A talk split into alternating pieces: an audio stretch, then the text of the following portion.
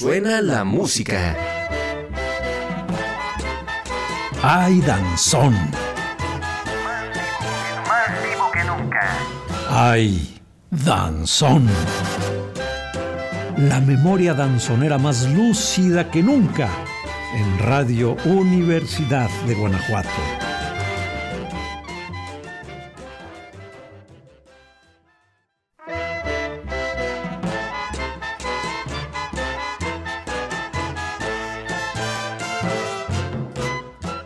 Bienvenido y bienvenida una vez más a ¡Ay, danzón! nuestro espacio dedicado a la comunidad danzonera del estado de Guanajuato y, por qué no, de todo el mundo. De nuevo, Mario Vargas te acompaña al micrófono en esta tarde despejada y soleada en Guanajuato capital a 30 grados centígrados, en donde pues ya esperamos con ansias que caiga el agüita de este lado.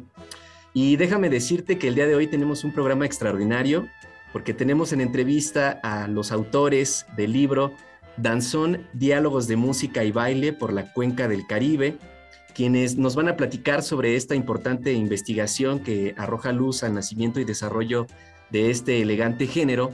Eh, para eso tenemos también la fortuna de platicar, además de los autores, a los traductores y a la promotora de esta trascendente aportación del buen bailar.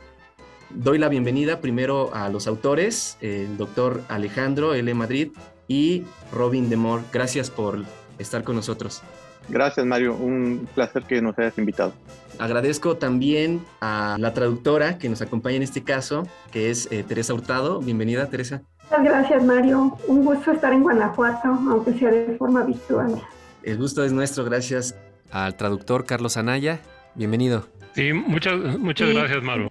Y también eh, con mucho afecto y profundo agradecimiento a Maro Ayala, es eh, destacada promotora del danzón eh, en el norte. Gracias por hacer esto posible, Maro. Bienvenida. Muchas gracias a ti por el espacio para promover el danzón y este fabuloso libro. Permítame por favor leer la semblanza de cada uno de ustedes para que el auditorio los conozca. ¡Ay, danzón! Dentro de los autores para esta trascendente obra para el danzón se encuentra Alejandro L. Madrid. Es un teórico cultural que estudia música y sonido en Latinoamérica y entre las comunidades latinas en Estados Unidos.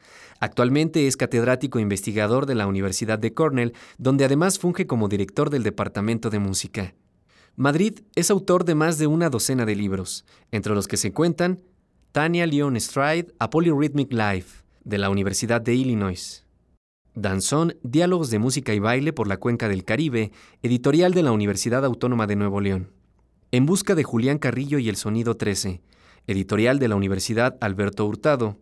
Y Nortec Rifa, Electronic Dance Music from Tijuana, de la Universidad de Oxford. Por su trabajo ha recibido la medalla Dent que la Asociación Internacional de Musicología y la Real Sociedad Musical de Gran Bretaña otorgan por contribuciones destacadas a la musicología el Premio de Musicología Casa de las Américas y el Premio de Musicología Samuel Claro Valdés, así como numerosos premios de la Fundación ASCAP, Sociedad Americana de Musicología, AMS por sus siglas, y la Asociación para Estudios Latinoamericanos, LASA por sus siglas. Su trabajo ha sido financiado por medio de subvenciones de la Guggenheim Foundation, la Ford Foundation, el American Council for Learning Societies, el programa Fulbright y la beca Genaro Estrada para mexicanistas de la Secretaría de Relaciones Exteriores de México. Actualmente, Madrid es director general de la serie Currents in Latin American and Iberian Music de la Universidad de Oxford y coeditor general de la revista 20th Century Music que publica la Universidad de Cambridge. Tengo estilo. Soy danzón. Aunque en este momento no esté presente con nosotros, al segundo autor de esta obra, Robin DeMore. Es profesor de etnomusicología de la Escuela de Música de la Universidad de Texas Austin. Sus intereses de investigación incluyen teorías de nacionalismo, la música y la raza, la diáspora africana, historiografías de la musicología en Latinoamérica, la reforma curricular musical y la música de Cuba y el Caribe hispano. Ha recibido varios premios y becas de la Fundación Rockefeller, la Fundación MacArthur y el Centro Nacional de Humanidades en Estados Unidos, entre otras instituciones. Su obra escrita incluye Música y Mestizaje, Revolución Artística y Cambio Social en La Habana, 1920-1940, publicada en Madrid en la editorial Colibrí. Music and Revolution, Cultural Change in Socialist Cuba, por la Universidad de California, Music of the Hispanic Caribbean por Oxford en el año 2010 y artículos sobre la música cubana en la revista de música latinoamericano Cuban Studies, Ethnomusicology, Encuentro de la Cultura Cubana y otras revistas. Desde el año 2005 edita la revista de música latinoamericana. Voy lento, pero seguro. Soy danzón. Carlos Anaya. Es maestro en Ciencias en Ingeniería Química y maestro en Ciencias en Ingeniería Industrial por la Universidad Estatal de Oregón, Estados Unidos. Tiene estudios de maestría en Administración de Empresas en la Universidad Nacional Autónoma de México. Es ingeniero químico administrador del Instituto Tecnológico de Monterrey en el campus Monterrey. Es aficionado, apasionado del danzón. Desde 1999 es integrante del grupo de alumnos de las clases de danzón impartidas por Freddy Salazar y Maru Mosqueda, en la Casa de Cultura Jesús Reyes Heroles y de sus grupos coreográficos. Organizó una exposición fotográfica y dos muestras de baile acerca del danzón en la Universidad Iberoamericana y en el Centro de Estudios para Estudiantes Extranjeros de la UNAM. Desde 2005, coordina la muestra de danzón de la fiesta patronal de San Sebastián en el pueblo originario de Atzotla, en la Ciudad de México. Forma parte del equipo de traducción y del proyecto editorial de la versión en español del libro Danzón, Diálogos de Música y Baile por la Cuenca del Caribe de los autores Dr. Alejandro Madrid y Dr. Robin de Moore, publicado por la Universidad Autónoma de Nuevo León. Soy elegante. Soy danzón. María Teresa Hurtado. Cuenta con un diplomado en creación literaria en la Sociedad General de Escritores de México del año 2006 al 2008 es licenciada en Lengua y Literaturas Hispánicas, del cual obtuvo un título con mención honorífica en la Facultad de Filosofía y Letras en la Universidad Nacional Autónoma de México, del año 1993 a 1996. Sobre su experiencia laboral nos comenta que fue secretaria ejecutiva bilingüe, asistente administrativa y asistente editorial en la Organización de las Naciones Unidas de la Ciudad de México, de 1985 al 2006. También fue secretaria bilingüe en la Embajada de los Estados Unidos de América en la Ciudad de México de 1970 a 1975. Sobre su experiencia en el danzón nos comenta lo siguiente. El baile llegó a mi vida de forma azarosa hace ya más de dos décadas. Es mucho de lo que su práctica me ha dado en términos de relaciones humanas, bienestar físico y salud mental y espiritual. Quienes están hoy aquí saben lo que digo, pero nunca imaginé que podría conjuntarse dos de mis pasiones, el danzón y la literatura. Hoy agradezco a Alejandro y a Robin por haberlo hecho posible con su escritura dedicada, impecable y también apasionada de este libro que hoy presentamos. Y agradezco también a la vida y a quienes me rodean por permitirme llegar a este día tan lleno de magia y alegría. Nací en Cuba, pero me bailan en todo el mundo. Soy danzón. María Eugenia Ayala Costa, Maru Ayala. Nació en Monterrey, Nuevo León, en el año de 1975. Es arquitecta por la Universidad Regiomontana, danzonera, gestora y promotora de la cultura del danzón. Maru Ayala se ha desempeñado como instructor especializado en danzón mexicano para prestigiadas instituciones culturales de México y el extranjero. En el año 2009, Ayala fundó la primera orquesta especializada en el género del danzón en el norte de México.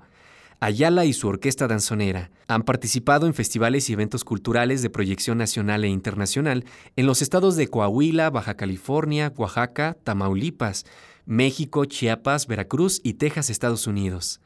Además, Maro Ayala ha realizado cuatro grabaciones en estudio con sus orquestas con el apoyo de la Universidad Autónoma de Nuevo León, el IMBA, en su coordinación de música y ópera, y el estímulo fiscal para la creación artística. Maro Ayala también creó el Festival Danzonero de Monterrey, mismo que ha producido en dos ediciones, desde el año 2009 al año 2020. El festival se realiza con la valiosa colaboración de instituciones de cultura, grupos comunitarios, investigadores, creadores e individuos activos en la cultura del danzón. La edición 2014 se realizó en coproducción con la Universidad de Texas Austin. En el año 2016, abre en Sociedad Tripartita el espacio cultural independiente Epicentro, en el barrio de La Purísima, sede de actividades culturales de todas las disciplinas artísticas, principalmente de baile popular, danzón, tango y salsa, proyecto que culmina en el año 2020 a causa de la pandemia por el COVID-19. En el año 2019, Maru Ayala es electa por el gremio de danza del Consejo para la Cultura y las Artes de Nuevo León como vocal y de esta manera pasa a formar parte del Consejo. Algunos de los reconocimientos importantes que Maru ha cosechado en su carrera danzonera son Premio Nacional a la Preservación y Difusión del Danzón, Rosa Abdala Gómez, por el programa de radio Danzonera Digital en el año 2006. Premio que vuelve a obtener en el año 2011 por la creación de la danzonera Sierra Madre. La trascendencia de algunos de los proyectos de danzón que encabeza María Eugenia Ayala en México están documentados en el libro Danzón, Circum-Caribbean Dialogues in Music and Dance, del año 2013 por la Universidad de Oxford, de los autores Alejandro L. Madrid y Robin DeMore.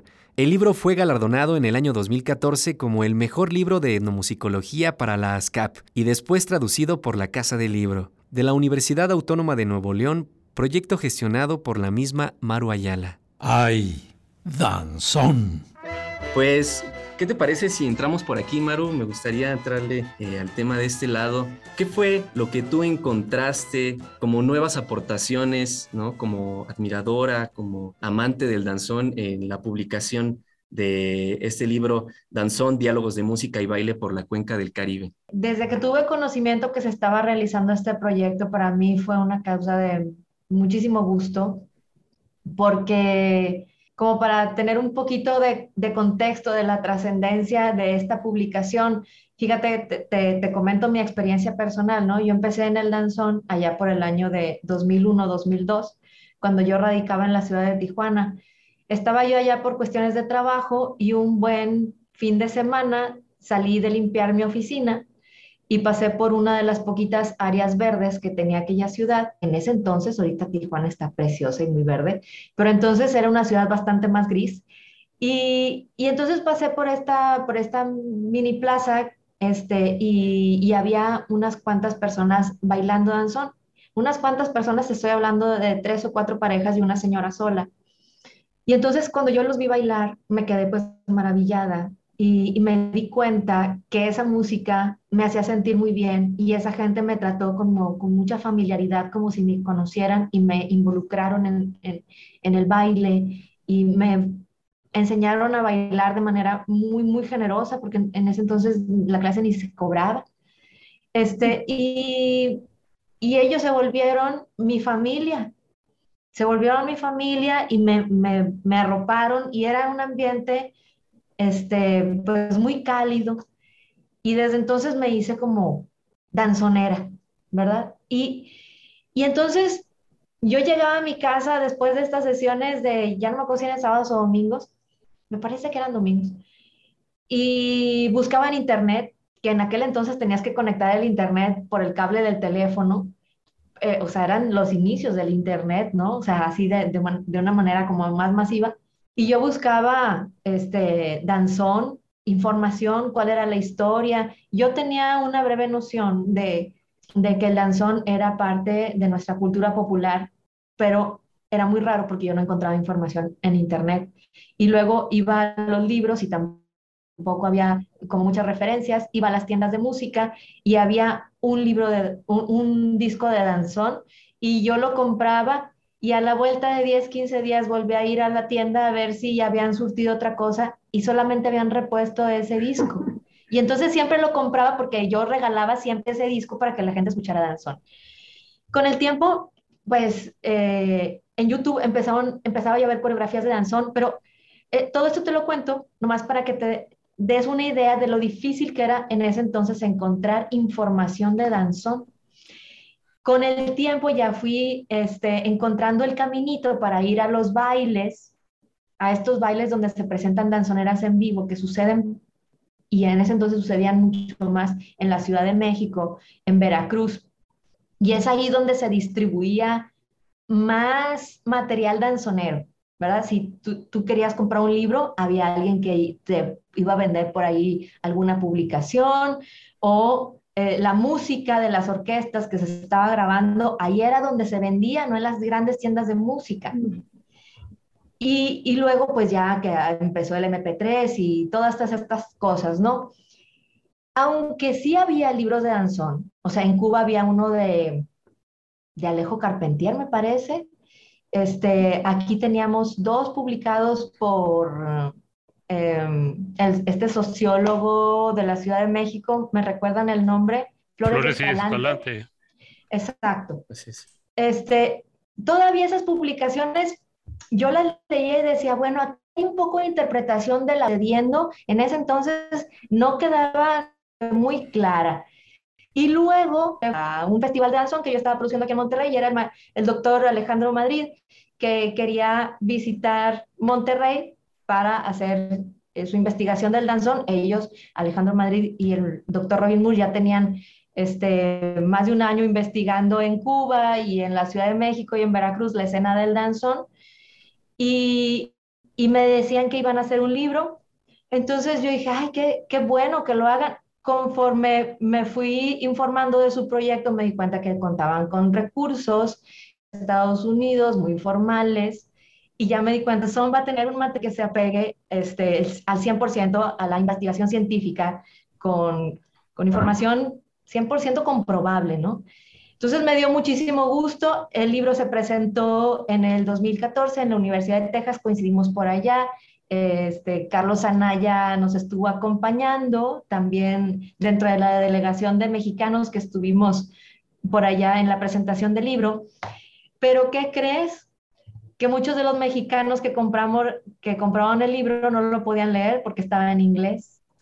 Entonces, era como una tragedia griega, ¿no? O sea, el libro que habíamos estado esperando siempre los danzoneros y estaba en otro idioma.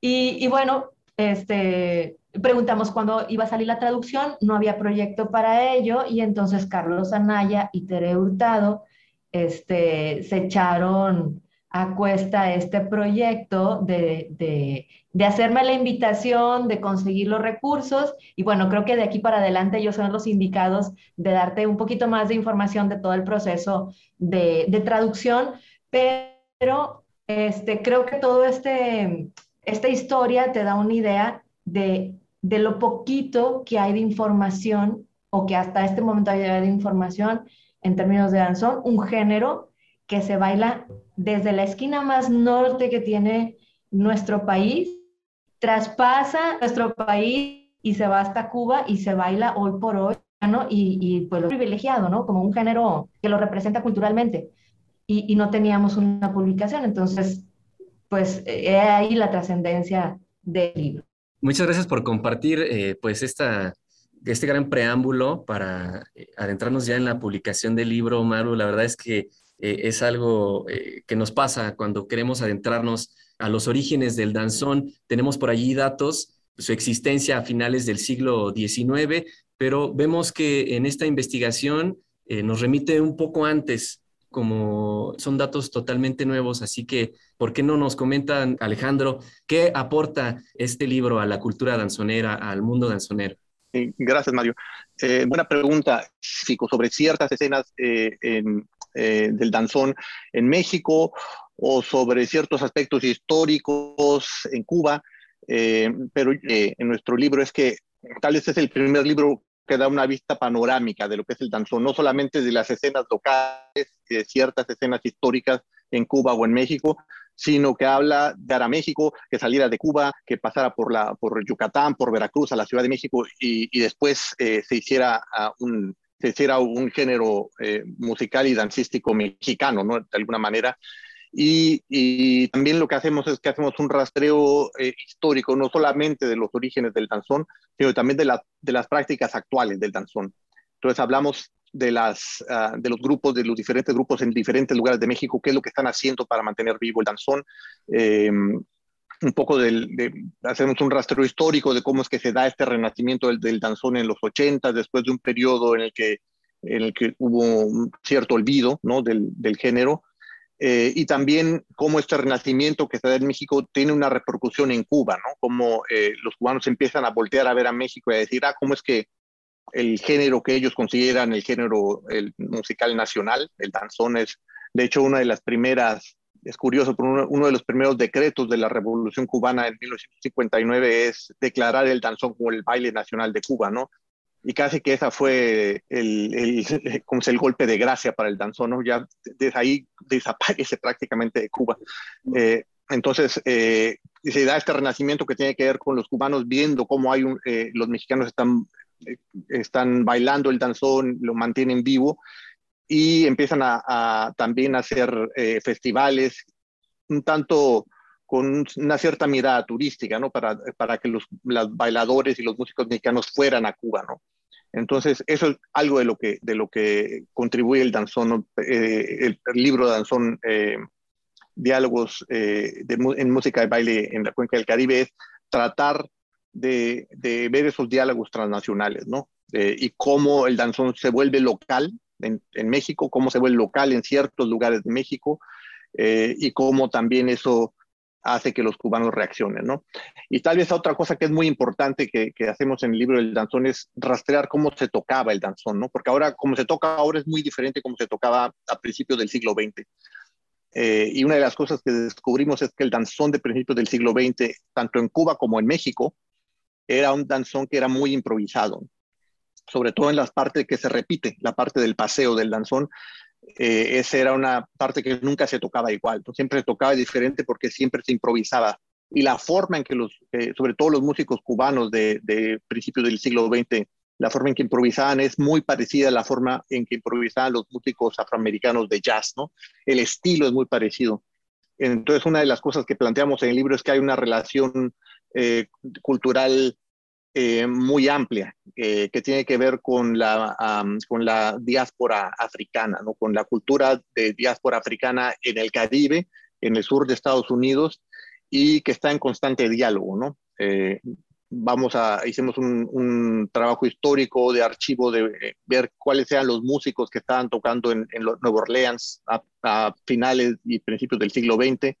Y hay muchos músicos mexicanos, muchos músicos cubanos, eh, que están tocando con los grupos eh, afroamericanos, ¿no? Y que están teniendo un diálogo. Entonces, eso nos parece que fue algo muy importante, ¿no? Ver que el danzón, de alguna manera, la práctica de tocar el danzón tiene una influencia grande en cómo se desarrolla el, el jazz en Estados Unidos. Entonces, bueno, creo que hay varias cosas, ¿no? Bueno, otra cosa que nos parece también interesante fue eh, rastrear la forma en que se baila el danzón, ¿no?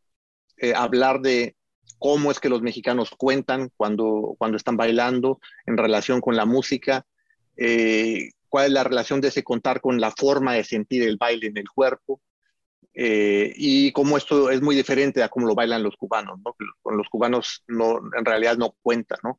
Eh, y, sienten el ritmo a partir del bajo, que entra a contratiempo. Entonces, mientras los mexicanos siempre empiezan a, bailar en el, en el primer tiempo, en el tiempo fuerte de la música, digamos, los cubanos siempre van bailando a contratiempo, van bailando en síncopa. Entonces, cuando un mexicano trata de bailar con un cubano, pues siempre nos estamos pisando los pies, ¿no? Porque estamos moviéndonos en diferentes momentos de la música.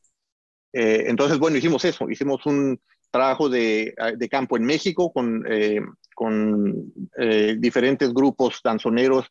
Nos, metimos a tomar clases de danzón en los grupos, fuimos este, a, Veracruz, que es un lugar en que también se mantiene una tradición de danzón un poco más antigua, que es bastante diferente a, la, forma de que se baila ahora danzón en México, eh, y que tiene un poco más de parecido a la forma en que se baila en Cuba. Y, entonces eso, tratar de ver qué es lo que, qué es lo que lo hace importante a la gente, no como es una, es una cultura realmente corporeizada, ¿no? que es lo que dice el cuerpo acerca de la importancia de esta cultura. Entonces, esa es otra parte importante del libro. Fascinante lo que nos comentas, Alejandro. Eh, en Guanajuato se baila el danzón y se baila muy bien. Déjenme contextualizarlos un poco aquí en algunas plazas públicas, por ejemplo, en donde nos están escuchando ahorita el auditorio, en la estación del ferrocarril, plaza donde al ladito hay un mercadito y por ahí los sábados en la tarde y los domingos se reúnen la comunidad danzonera muy elegantes con sus atavíos a disfrutar del danzón, ¿no? Y en Guanajuato se celebra anualmente la Muestra Nacional de Danzón en Guanajuato, organizada por don José Arzola, que seguramente nos está escuchando, le mandamos un abrazo, que pues previo, eh, previos años por la pandemia tuvo que ser eh, cancelada y que se espera en el siguiente año se celebre ya su eh, doceava edición. Entonces, hay una tradición también aquí, pues, importante, ¿no? En el danzón.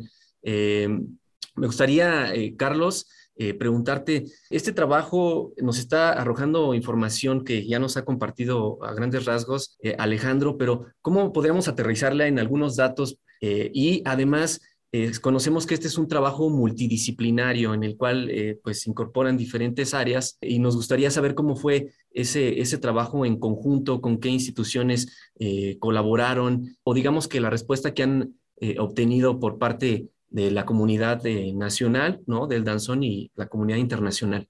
Sí, pues em, este libro tiene esa gran cualidad que mencionaba el, doctor Madrid de tener un enfoque amplio, ¿sí? Ahí, por ejemplo, em, presentan eh, cómo se originó eh, inicialmente las, ah, las danzoneras que antes eran principalmente de tipo este, de instrumentos de aire y se conocían como este, bandas típicas y luego evolucionó ahí en Cuba en, como charangas, en los cuales introducían eh, también el piano, eh, la flauta, violines, y eso hacía una tonalidad más suave y, se prestaba más para em, eh, lugares eh, cerrados, sin el otro, debido a la mayor sonoridad de, las bandas, pues se prestaba más al, a los lugares abiertos. ¿sí? Aquí en México eh, se, lo que la charanga no tuvo tanta repercusión y fue más bien se adoptó un, un híbrido que se llama eh, conocidos como danzoneras, que fue como en los años 20, y, es lo que ha prevalecido. Y aquí se, este, ahí en, ese, en el libro mencionan de que pues eh, era similar a las eh, bandas de jazz, introducían este, también sax, sax, ¿sí? Entonces eso e, es lo que prevalece principalmente. Eh, por ejemplo, una de las ah, bandas que todavía sigue con el estilo de, este, de tipo charanga es la danzonera digital que, que, este, que su directora es Maru Ayala, quien, quien está aquí y tal vez luego nos podía contar también acerca de, esa diferencia con las demás danzoneras que prevalecen en México. Muchas gracias, Carlos. Baila danzón y se te alegrará el corazón. Ya estamos de regreso y seguimos platicando con los autores del libro Danzón, Diálogos de Música y Baile por la Cuenca del Caribe, con los traductores y con la promotora de este importante esfuerzo por mantener la memoria danzonera. ¿Qué te parece, Tere, si abordamos el tema de la traducción que hicieron de este libro? ¿Cómo fue el proceso? Cuéntanos. Claro que sí, Mario. Bueno, continuando un poco con lo que Maru empezó a comentar, eh, eh, esa eh, pues sorpresa de ver el libro y ese desaliento de saber que estaba en inglés, a mí me, pues también me, me movió mucho pues el espíritu y las ganas de, decir, bueno, pues vamos a hacer algo para que esté en español y para que todos los danzoneros eh, puedan leerlo, ¿no? Y eh, pues así Carlos y yo dijimos, bueno, no, pues este libro tiene que estar en español y nosotros vamos a poner todo lo que esté de nuestra parte para lograrlo. Y este, le ofrecimos este, a Robin inicialmente, pues que, nosotros podíamos traducirlo y lo haríamos con enorme gusto. Era, pues era un proyecto muy importante para nosotros y era como una pequeña contribución para pues la historia del danzón, que igual que Maru es pues tanto para Carlos como hablo por él, pero sé, lo sé, y como para mí, pues es una pasión de nuestras vidas.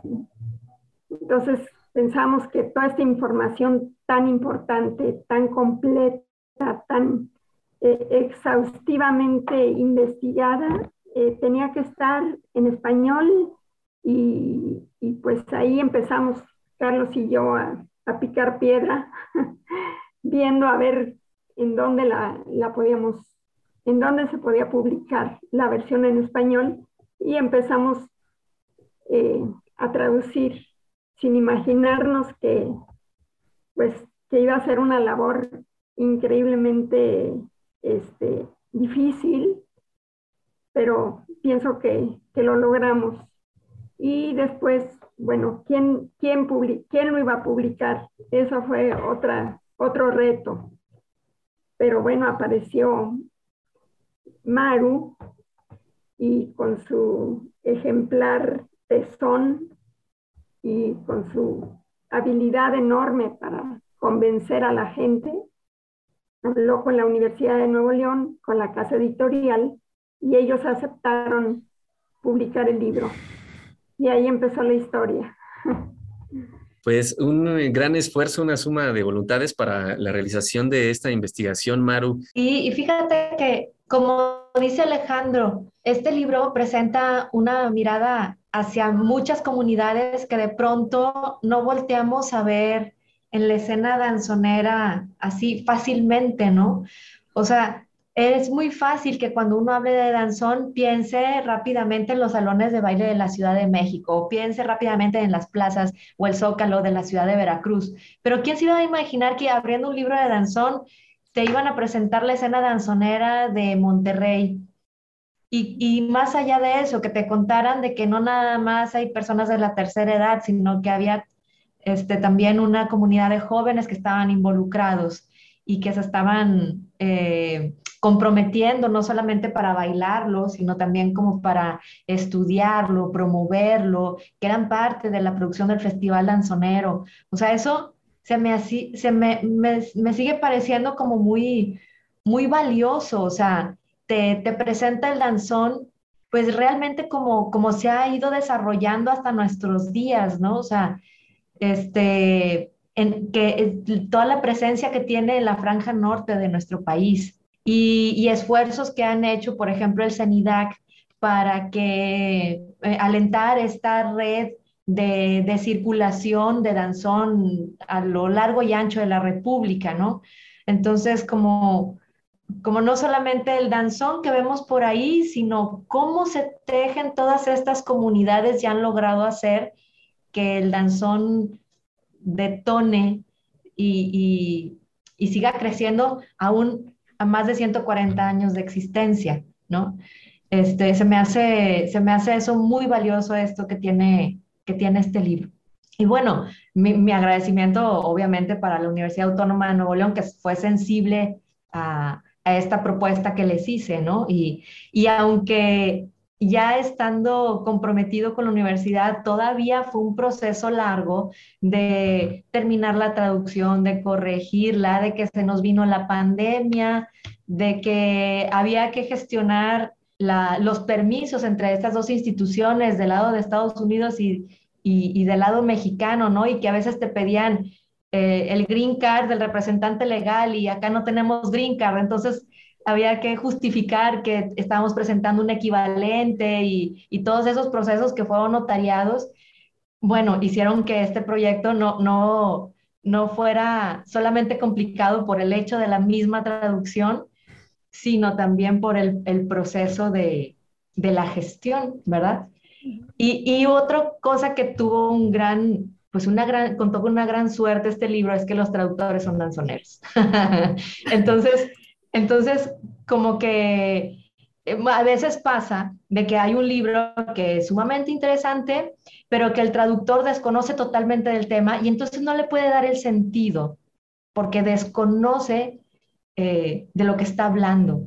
Y creo que este libro cuenta con esa, con esa gran suerte que sus traductores conocen el danzón, bailan el danzón, son unas personas súper capacitadas profesionales que hicieron un gran trabajo y, pues eso está al alcance ahorita ya de todo, entonces ojalá y que, que el público danzonero y no danzonero puedan, puedan hacerse de esta gran publicación que pues que ya está en las tiendas de libros.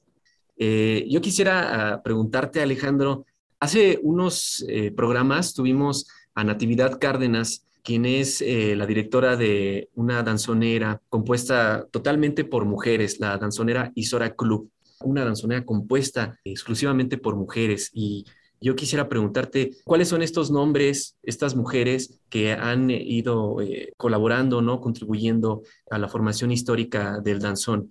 Sí, pues tienen razón. Eh, finalmente, la escena danzonera, tanto actual como histórica, es una escena eh, muy en la que el género es muy, que enfatiza muchas, digamos, discursos tradicionales y actitudes tradicionales respecto al género, ¿no?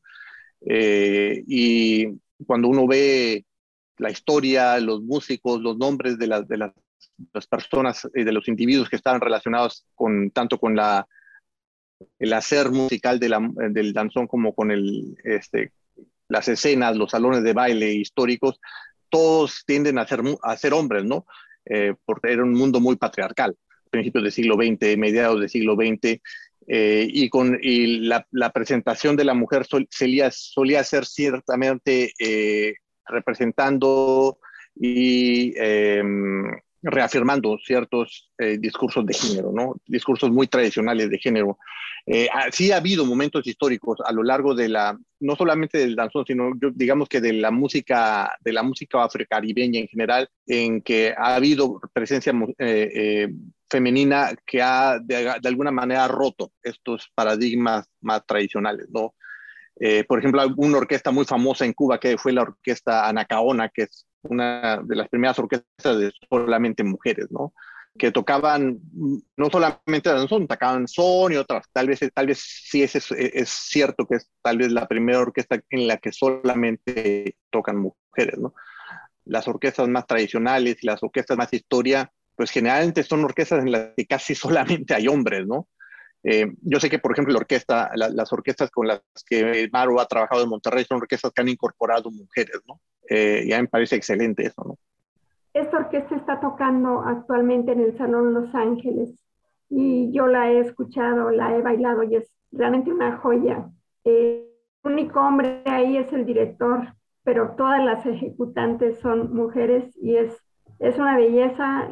Y un breve comentario. Recientemente el bisnieto de Failde, bueno, la leyenda dice que fue el primer escritor de un danzón, aunque Alejandro y Robin pueden tener tal vez otra información, este bisnieto ha creado una orquesta maravillosa que se llama así La Failde y tiene entre, también entre sus integrantes varias mujeres virtuosas de varios instrumentos y yo le aconsejo a, a quien nos escucha que le pongan un poco de atención a, a, La Failde, ¿verdad Carlos?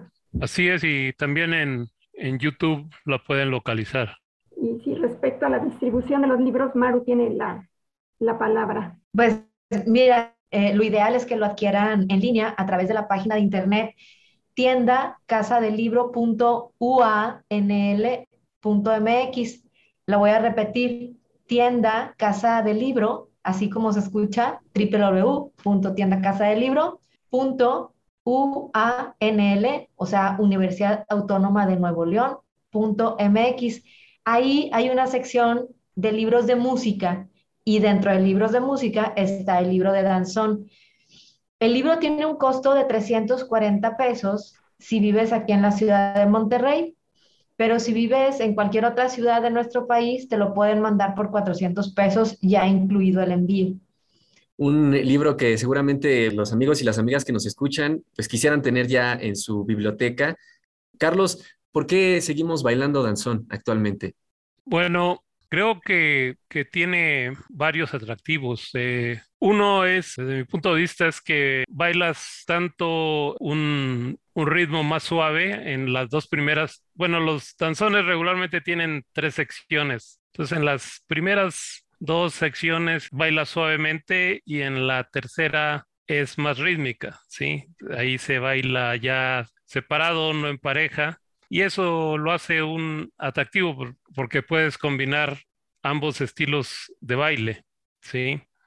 También cuando entras a una clase de danzón, creas como una comunidad de aficionados y eso te da la oportunidad de socializar con tus compañeros e ir a otros, este, a salones de baile o, ir a comer después de, la clase y eso este, favorece mucho eh, el atractivo del danzón.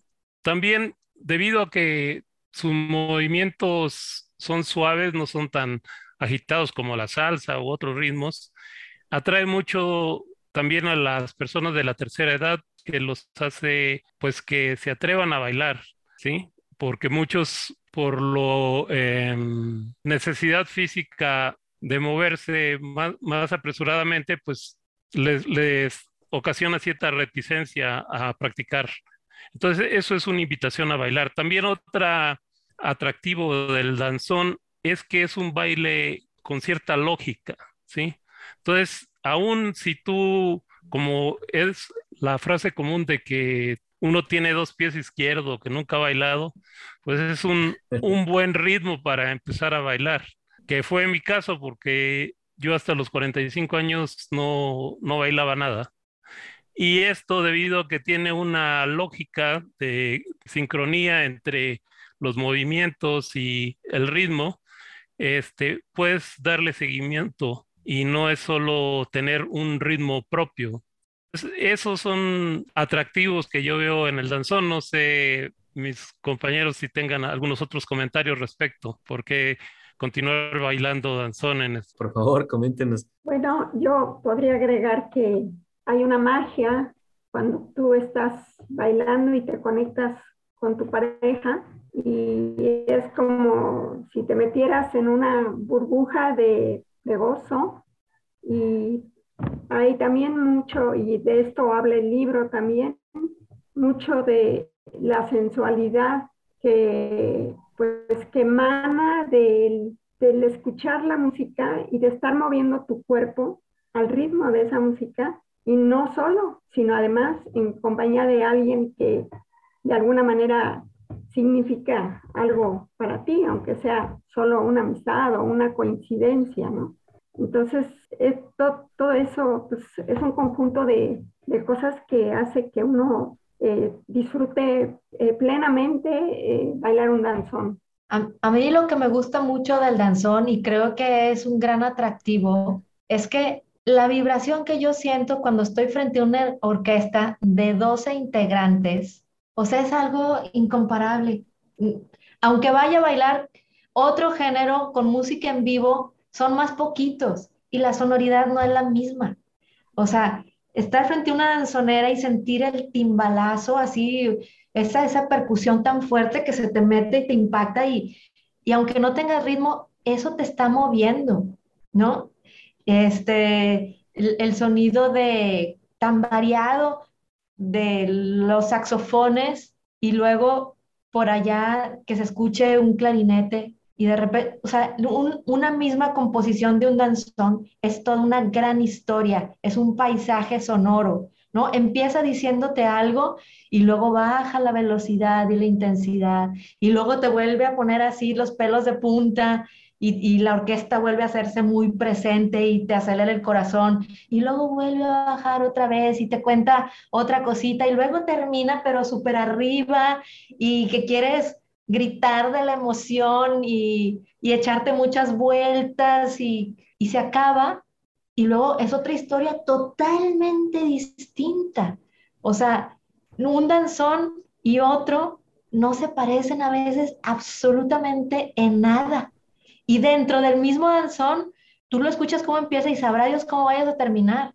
Es toda una aventura bailar una pieza musical de danzón. Eso a mí me enloquece de este género.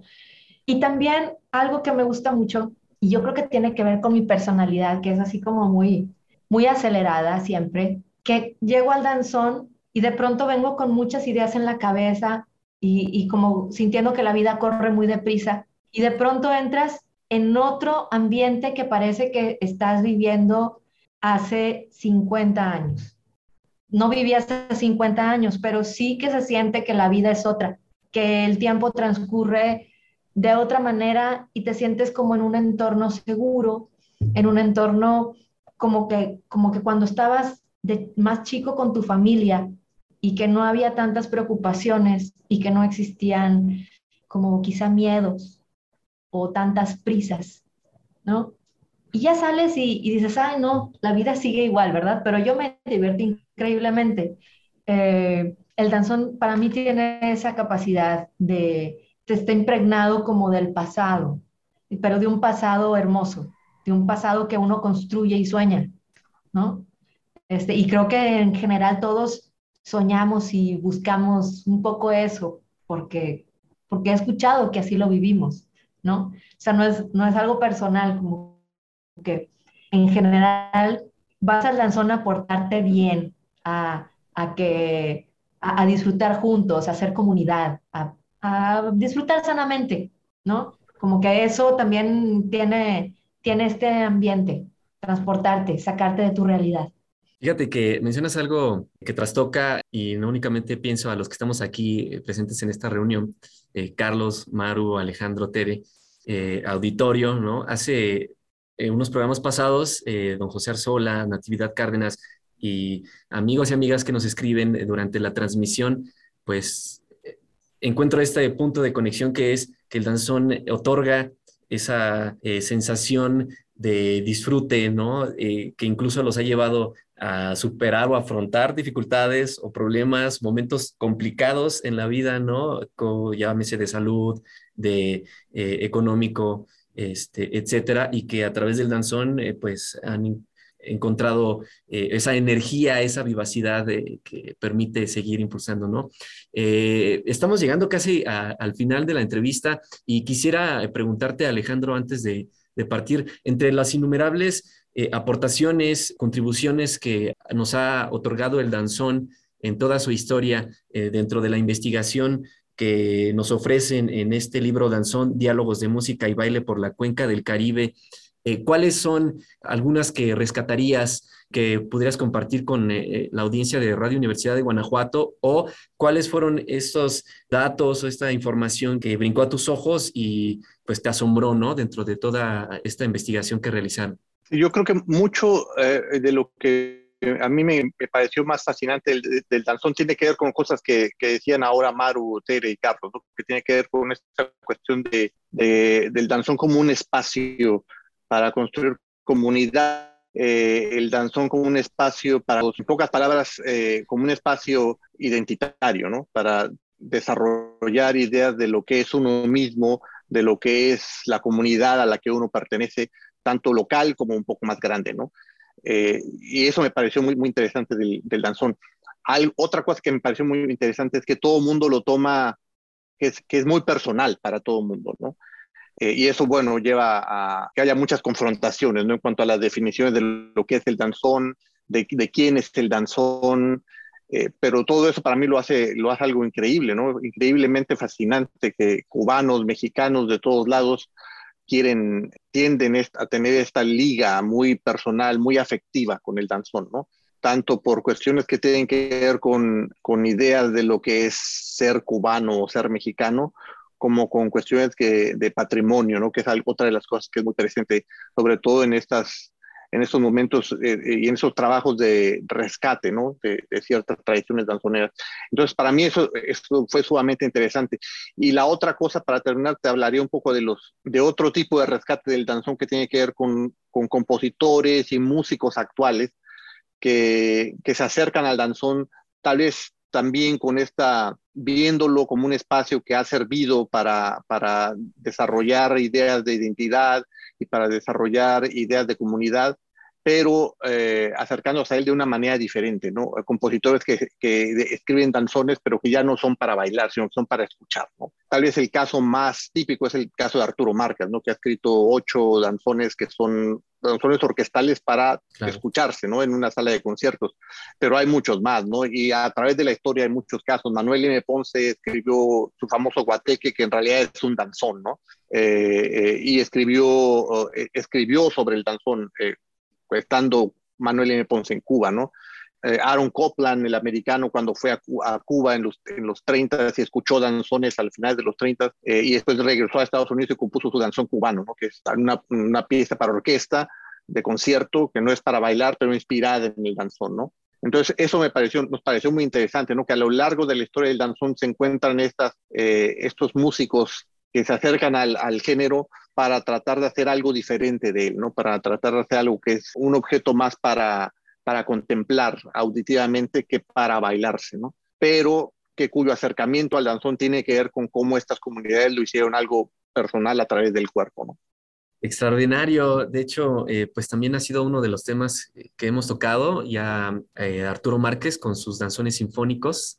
Eh, también tuvimos por ahí un programa dedicado a, ay, estoy olvidando ahorita su nombre, es un danzón compuesto en el Porfiriato, muy conocido. ¿Floresta Romana? Juventino Ajá. Rosas, ¿no? Exactamente, Juventino, Juventino Rosas. Exactamente, que tiene por ahí también. Guana, eh, guanajuatense, por cierto. Eh, eh, exactamente, ¿no? que, es, que se tiene el primer registro de danzón en, en, México, de compositor mexicano. Hace no mucho hablamos, por ejemplo, de El Negro Dimas, el autor de Nereidas, oaxaqueño, zapoteca ilustre, que fue también eh, presidente municipal, ¿no? De, de, de su guía de Sachila, etcétera. Son, eh, una infinidad de datos que podemos ir eh, recopilando. Pero bueno, para cerrar, eh, pues me gustaría que nos dieran sus impresiones finales, comenzando por eh, Maru, promotora importante del danzón y promotora de, de este libro eh, traducido al español. Y pues de ahí sí nos podemos ir con Tere, Carlos y para finalizar, Alejandro. Bueno, mis impresiones son de mucha alegría, ¿no? Por ya tener esta publicación. Repito, me encantaría que todos los danzoneros la tuviéramos en nuestra casa y aprovecháramos que en estos tiempos ya existe este libro. Y, con la alegría de haberlo presentado en el Salón Los Ángeles, este, gracias a, la iniciativa de Terry Hurtado, que gestionó todo para que nos reuniéramos por allá y bailáramos este, con Danzonera Felipe Urbán y Acerina, nos reuniéramos con más comunidad danzonera, hicimos la presentación dentro de este gran salón de baile que próximamente va a cumplir los 85 años de, de haberse fundado. Y pues como que fue muy, muy emotivo muy emotivo, como tú dijiste, fue una eh, conjunción de, de intenciones para, para, lograr este objetivo que, que lo, lo, logramos, se dio y, y, creo que fue una, una gran, gran celebración y creo que ese momento me lo voy a guardar hasta que, hasta que muera. Muy, mucha, mucha alegría de, de tener el libro y, y, de habernos reunido por ahí. Mario, pues mucho gusto. Eh, ha sido un honor estar contigo y, y, con la gente de Guanajuato, que por supuesto sabemos que hacen sus, eh, sus festivales, me parece una vez al año, y es un gusto saber que estamos siendo escuchados y hacer la invitación para que conozcan este libro, aunque sea de a poquito, irse metiendo y descubriendo todos los valores y la historia de este ritmo que nos mueve todavía en el siglo XXI. Gracias, Mario. Gracias a ti, Tere. Sí, pues muchas gracias, Mario, por esta invitación. Y igual conmino al público a que consulte este, este libro, lo adquiera. Pues como mencionaban mis compañeros, este es un libro con fundamento académico que lo hace excepcional. Y también quisiera mencionar que hace como tres fines de semana hubo un, una muestra nacional también ahí, nomás tras Lomita, ahí en Dolores Hidalgo.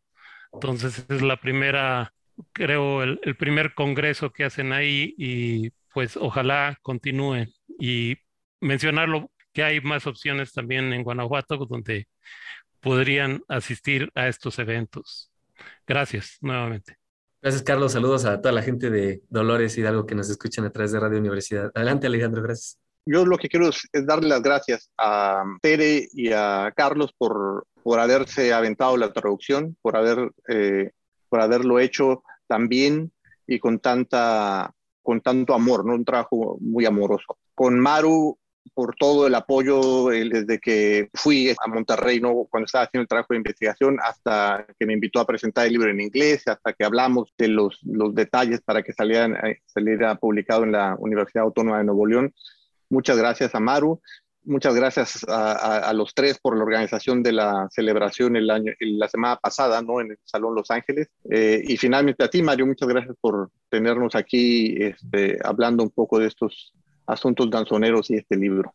Al contrario, quiero agradecer enormemente a todas, a todos y cada uno de ustedes por el tiempo dedicado para esta charla eh, a la comunidad danzonera de Guanajuato, de Radio Universidad de Guanajuato y de todo el mundo que nos escuchan a través de las plataformas de Internet. Tienen los micrófonos abiertos por si hay por ahí más información, nuevos eventos, detalles. Por favor, eh, nos mantenemos en comunicación. Así que, pues a todos y a todas, muchas gracias y aquí seguimos pendientes de cualquier información danzonera. Gracias, Carlos, Maru, Alejandro, Tere. Gracias, gracias a ti. Gracias.